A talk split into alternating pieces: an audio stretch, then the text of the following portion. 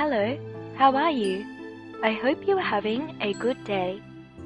My name is Chanel, and I will read you a short story from Brisbane in Australia. A Strong Donkey. One day, a very strong donkey was playing with his friends. He was being mean to his friends because he was so much stronger than them and would always brag. He even stopped playing with the other donkeys because they could not pull a heavy cart like he could. To show off to the other donkeys, the strong donkey put a lot of things into the cart and tried to pull it.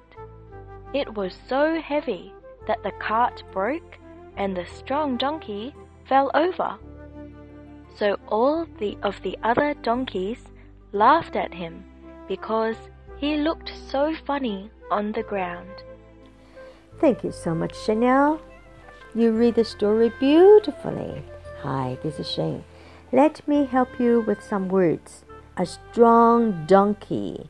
Strong, S T R O N G, strong. G 在这边是 silent word，不发音。Strong， 很强，很坚强，很强有力。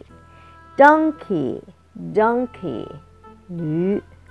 我们看看这个字哈，mean。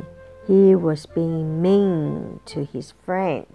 Mean, M-E-A-N, mean，在这边呢，mean 的意思是很苛刻、很不好。He's mean to me，他对我不好。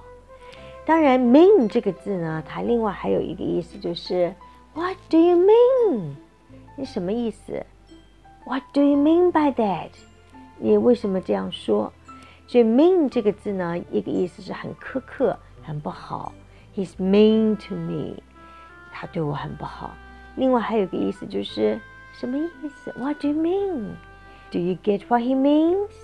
你懂他在说什么吗？所以 mean 这个字呢，我们必须要学会哈。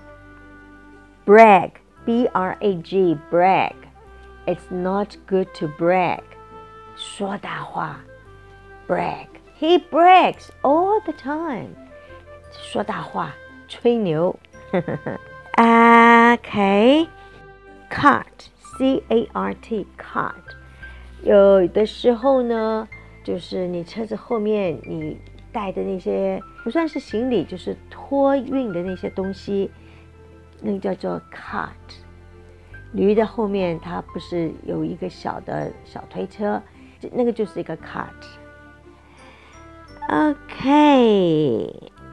And pull, P-U-L-L, pull 是拉拉。Fell over 摔跤。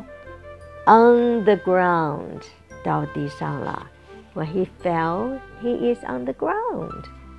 Okay. I hope you enjoy this story and please do read out yourself because practice makes perfect.